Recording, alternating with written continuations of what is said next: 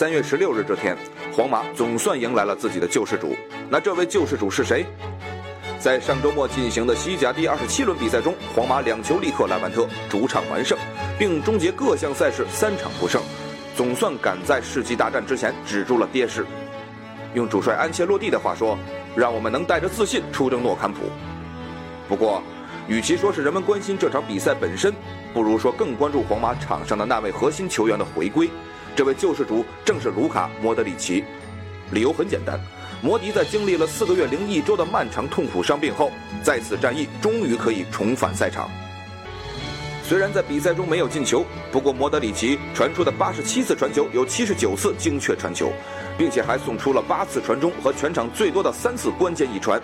他下场时迎接他的是看台上整齐划一的掌声，这些要比任何媒体评分都更能诠释球迷对其表现的认可。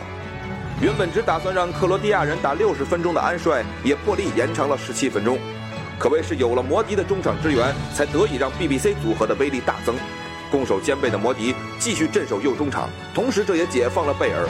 有莫德里奇在场，贝尔可以踢得更舒服，有更多参与比赛的机会，能更多的杀向禁区。时间回到去年冬季，莫德里奇是在2014年11月16日肌腱撕裂的。之后，经过克罗地亚国家队教练科瓦奇的建议，摩迪专程去德国找到了神医沃尔法特。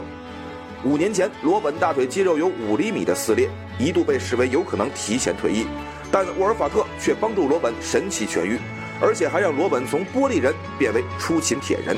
看看现在罗本的状态，你就知道健康的罗本有多厉害了。同理，沃尔法特这次也治好了莫德里奇，让摩迪重新恢复了魔法。在如今赛程的关键时刻，莫德里奇的回归不仅救了皇马，更是救了目前处在水深火热之中的主帅安切洛蒂。不要忘了，上赛季是莫德里奇帮助皇马获得了俱乐部历史上的第十座欧冠冠军。莫德里奇的双脚技术非常平衡，他的最大特点是攻守转换时的跑位，在进攻组织中，他的防守也算上乘。和他瘦弱身躯所不符的是他力量巨大的射门，大力远射是他的得分利器，同时。莫德里奇的体能之充沛也让人叹为观止，他的传跑时机上的选择是完美的，传球是精确的，他简直无所不能。最关键的是，他可以让 BBC 组合发挥到极致。他要在球队中扮演很多种角色，这要求他拥有出色的意志力。